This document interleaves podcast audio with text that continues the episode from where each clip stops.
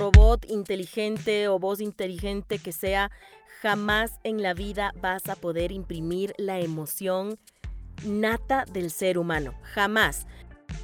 La voz es una huella digital, única en cada ser humano.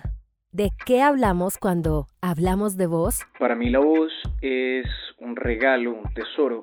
Para mí la voz es poder. Para mí la voz es la industria de las emociones. Para mí la voz es la más fiel de las firmas. Este es un espacio sonoro lleno de voces que hacen parte de tu día a día. Voces que marcaron tu pasado, hacen parte de tu presente y te acompañarán en el futuro. Es parte de nuestra identidad. Poder comunicar, poder acompañar. Es una fábrica de interpretación de sentimientos todo el tiempo. La voz es la herramienta más utilizada por el ser humano para comunicarse con nosotros. No solo se trata del funcionamiento complejo de un sistema de órganos perfectamente sincronizados. Su poder va más allá del sonido producido por cada individuo. Se trata de la unión de nuestros pensamientos, sentimientos y nuestro cuerpo, todo funcionando al mismo tiempo. En cada episodio escucharás las voces de profesionales y apasionados por el poder de la voz, una experiencia sonora en el que descubrirás el maravilloso universo de la voz hablada. Te doy la bienvenida a Hablamos de Voz. Hola, yo soy Laura Mendoza. Y yo soy Simón Hernández. La voz es fascinante, nos permite conectar con los demás, nos ayuda a sentir y a crear universos. Es un vehículo que nos transporta por cientos de sensaciones. La rabia, la alegría, la frustración, la felicidad y muchas cosas más que no solo podemos contar, sino sentir gracias a la voz. Aquí hablaremos sobre los múltiples usos que tiene la voz desde la locución, la oratoria, el canto, la interpretación, la improvisación, la voz actuada y las voces que nos acompañan día a día. Sol Betancourt es la protagonista de este episodio, ecuatoriana apasionada por su profesión, dedicada a los medios de comunicación y especialmente a la radio.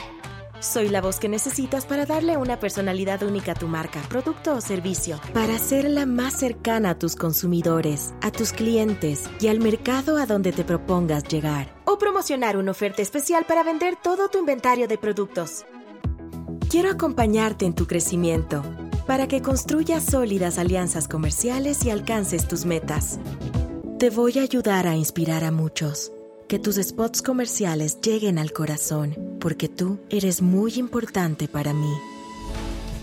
Seremos un equipo creativo capaz de impresionar al mercado y sorprender a la competencia. Vamos a ser felices por los impresionantes resultados que lograremos. Me harán feliz a mí y a mi mami. Y haremos felices a todos en la familia. Soy una voz para recrear historias, vender con determinación y lograr tus propósitos.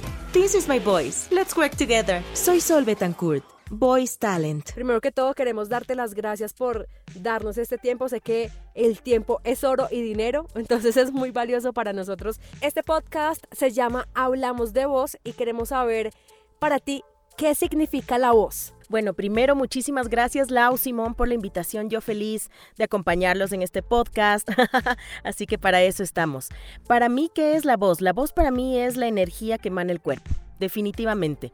Yo creo que eh, la voz es el reflejo de lo que nosotros somos. Cuando tú hablas con una persona te puedes dar inmediatamente cuenta de cómo está esa persona con la que estás hablando por su tono de voz. Está triste, está enojado, está feliz, está contento.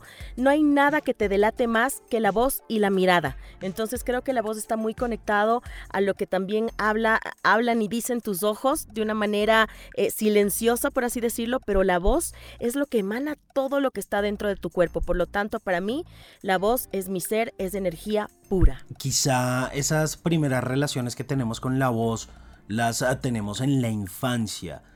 Sol, ¿qué voces recuerda que haber escuchado eh, de pequeña? Familiares, en la escuela, en la radio, en los medios.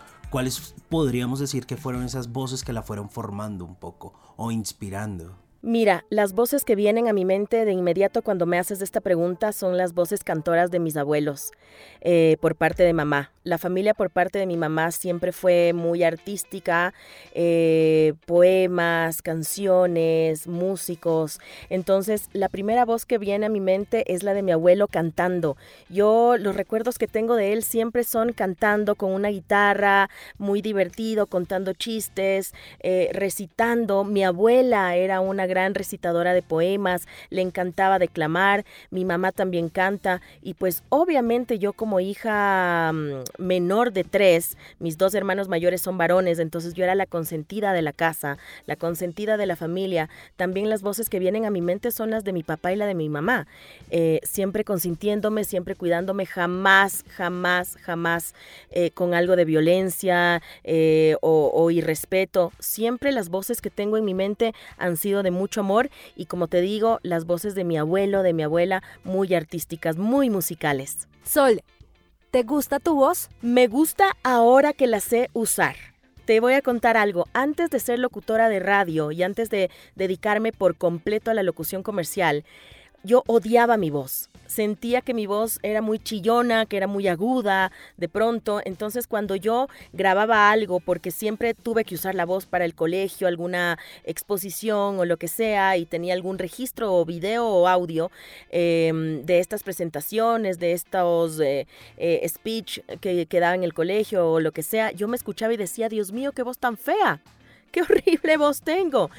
Eh, pero fíjate que ya con el tiempo, yo siempre supe desde niña que quería trabajar en radio y en televisión, entonces siempre me visualicé trabajando en eso. De hecho, cuando era niña jugaba a estar en una radio, jugaba a estar en una pantalla, en la televisión, y cuando lo logré, eh, comencé a darme cuenta de cómo sonaba mi voz y fue de inmediato como yo sola, eh, sin ninguna guía profesional, por así decirlo, yo sola empecé como a modular mejor, eh, a, a impulsar mi voz desde más adentro, usando el diafragma, no solamente desde la garganta, que es el error más común. Entonces, hoy por hoy te puedo decir que me encanta mi voz, pero antes no me gustaba escucharme para nada. ¿Y la voz de Sol cómo llegó a la radio? Bueno, yo comencé en el 2000, eh, ya hace 21 años, a trabajar con bandas ecuatorianas acá en el Ecuador. Yo hacía de, management, de, de, manager con algunas bandas y con otras de road manager y eso me llevó a relacionarme muchísimo con personas del medio porque también manejaba las agendas de medios cuando hacíamos ruedas de prensa o cuando hacíamos una gira con X o tal banda acá en el Ecuador. Entonces como mi propósito siempre fue la radio, la televisión, el mundo, los medios, el espectáculo, eh, esto me sirvió, me sirvió de trampolín para conocer gente eh, en diferentes medios de comunicación. Y una cosa llevó a la otra. De repente vino en el 2004 la primera oportunidad de hacer radio en una radio de acá de Ecuador, Radio Latina, en un horario terrible. Estaba de 5 a 7, de 4 de la tarde a 7 de la, de la noche, domingos. No me escuchaba ni mi madre.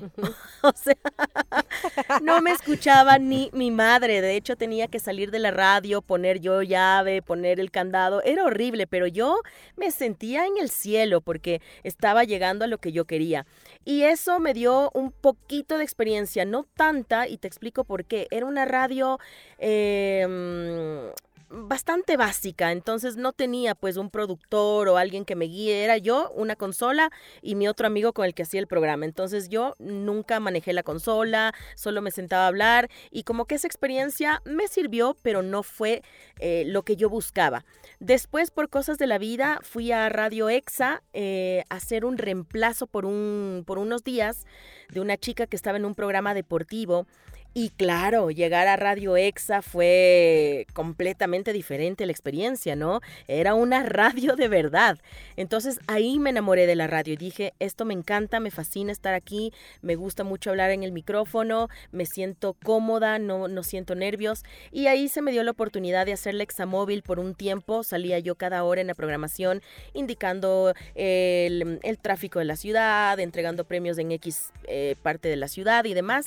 Y pues ahí sí me fogué y ya el resto es historia. Así fue como comencé yo en la radio. ¿La voz es importante para hacer radio? O sea, ¿cualquier voz sirve o depende más del estilo de cada locutor? Yo creería que, que depende del estilo, ¿sabes? Porque em, si bien es cierto, las voces, eh, bueno, nos han eh, inculcado que hay que tener una buena voz para hacer radio, pero sin embargo yo he tenido em, veces en que me, me, enamoro de cierto programa, no tanto por las voces que escucho, que si tú te pones a calificar dentro de un rango de, de nosotros que ya conocemos un poquito más de tonos, de, de rangos de voz y demás, si, si, si dejamos ese ojo clínico de lado y solamente escuchamos y conectamos con el contenido que nos está dando esta persona, me ha pasado que hay voces que no son tan eh, beneficiadas, por así decirlo, para una locución comercial o para una locución de radio, sin embargo, te enganchan. ¿Pero por qué te enganchan?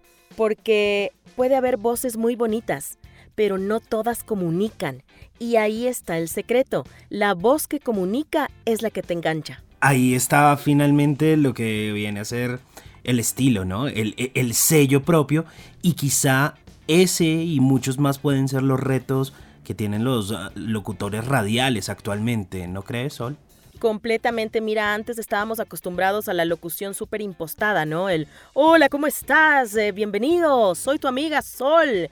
Y bueno, y este estilo de, locución que obviamente para un ser humano común decías, ay Dios mío, qué difícil, cómo hablan los locutores, qué inalcanzable, o, qué tenaz tener esa voz, qué increíble.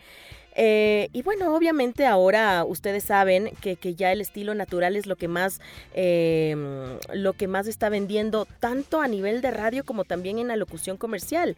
¿Por qué? Porque lo natural te engancha, porque no es lo mismo que yo te diga, hola Laura, hola Simón, ¿cómo están? Gracias por la invitación. No, a que, hola Laura, hola Simón, ¿cómo están? Qué chévere estar con ustedes. Lo natural es lo que conecta y es por eso que actualmente ese es el reto más grande que tenemos, porque si te dicen, habla naturalmente en una cuña, habla naturalmente en la radio, es difícil porque de inmediato se nos mete el chip de locutores, de radio, comerciales, narradores deportivos, lo que sea. Es difícil dejar ese chip de lado y hablar naturalmente. Creo que ese es el reto más grande, más que tener una linda voz, más que sonar hermoso y que todo el mundo diga, ay, qué lindo habla Sol, qué lindo habla Laura, qué lindo habla Simón. Creo que es, es el reto, hablar de una manera natural que comunique y que enganche. ¿Cuáles son los errores más comunes que comete un locutor radial? Creo que uno de los errores es em, usar eh, muchísimo lugares comunes. Eh, yo, si bien es cierto, los nervios te hacen redundar, te hace eh, repetir palabras, pero hay, unos enganches que, que, hacemos los locutores y digo hacemos porque yo también pasé por eso. Nadie es perfecto en lo que uno hace, siempre aprendemos del error y demás. Los lugares comunes es un error muy común. Eh, otro es el nerviosismo, te, te, te, pasma y lo que se quiere decir se lo puede decir en dos palabras y lo que el locutor novato quiere es explayarse en el micrófono y termina diciendo cualquier cosa.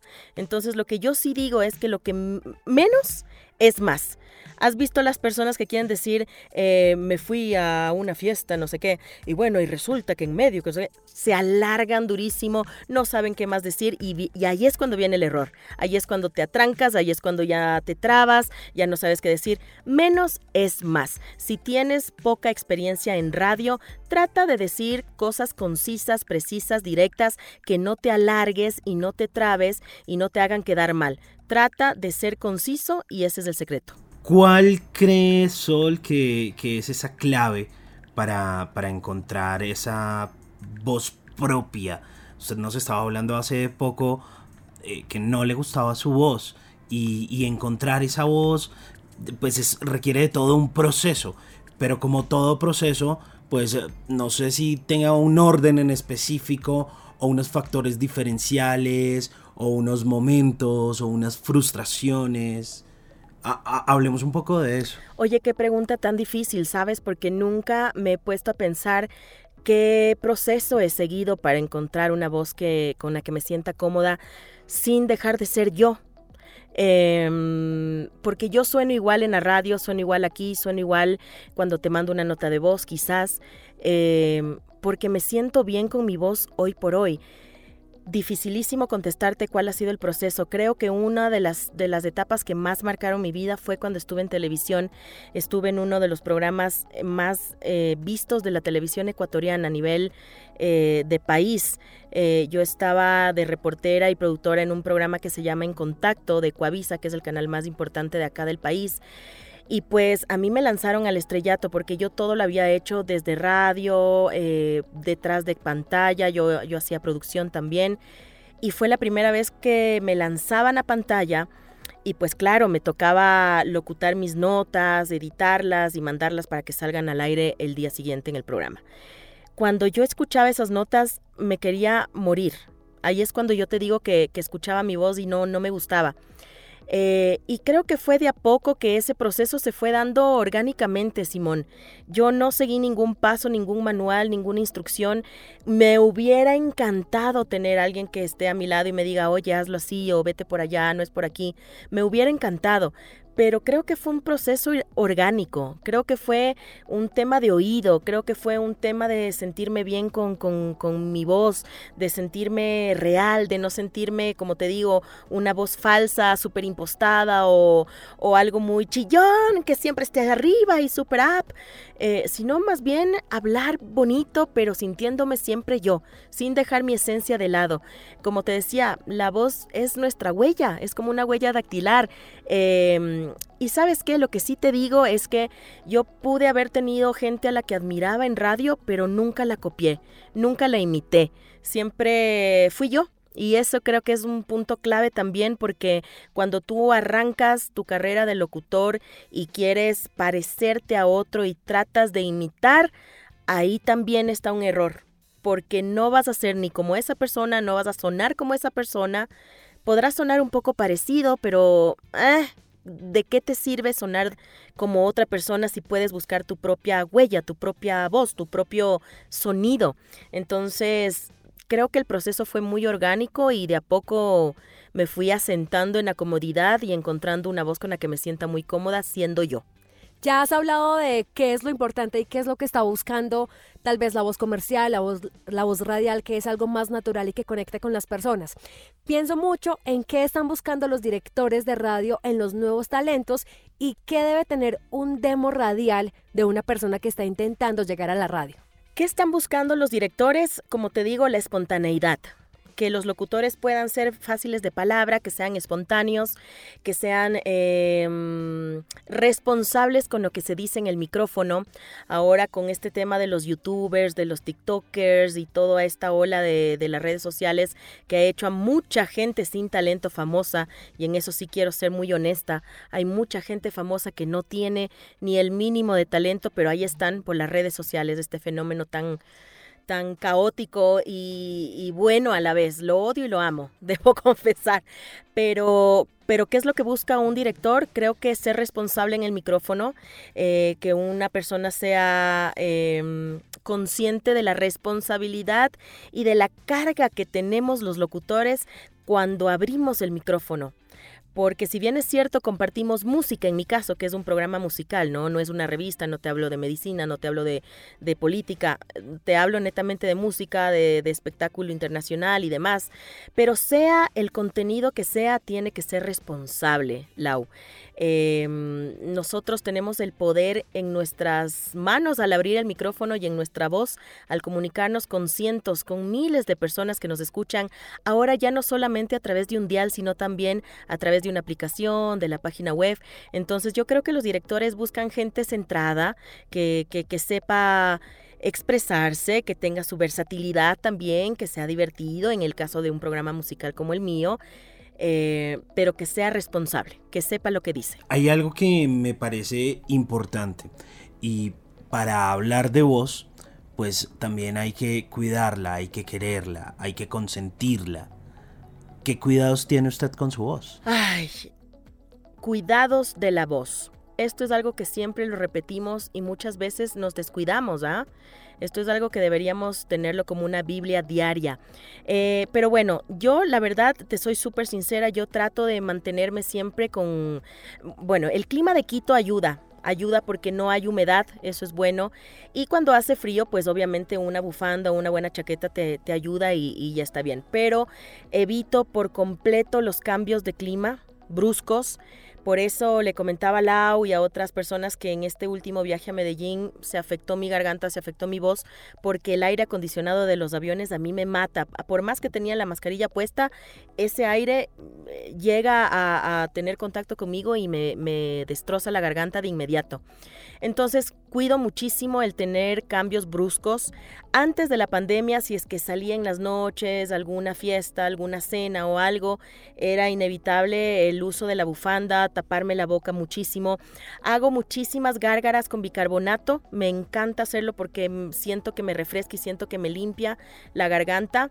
Eh, también tengo mi termo infallable, pero eso sí, infallable. Todos los días mi agüita de, jengibre en mi termo, agua de jengibre con limón.